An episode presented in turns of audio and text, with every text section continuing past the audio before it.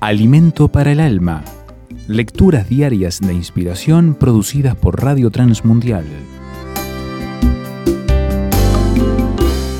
El llamado. El pasaje de Juan capítulo 20 ilustra un llamamiento al trabajo y una respuesta al mismo por parte de una mujer. El llamado de Cristo, María. La respuesta de María, Raboni, se puede ver una empatía en este maravilloso encuentro con el Jesús resucitado. El Señor habla y hay una mujer respondiendo no solo a la voz, sino al mandato de ir y hablar.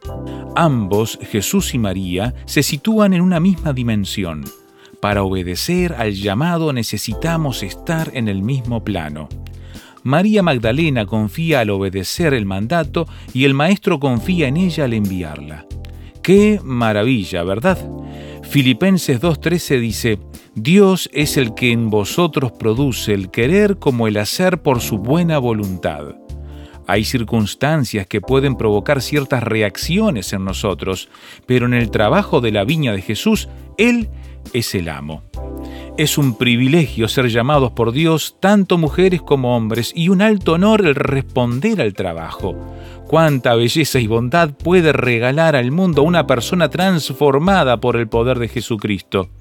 Es un privilegio y una bendición ser siervos del Señor y responder cada día al llamado que Él nos ha hecho.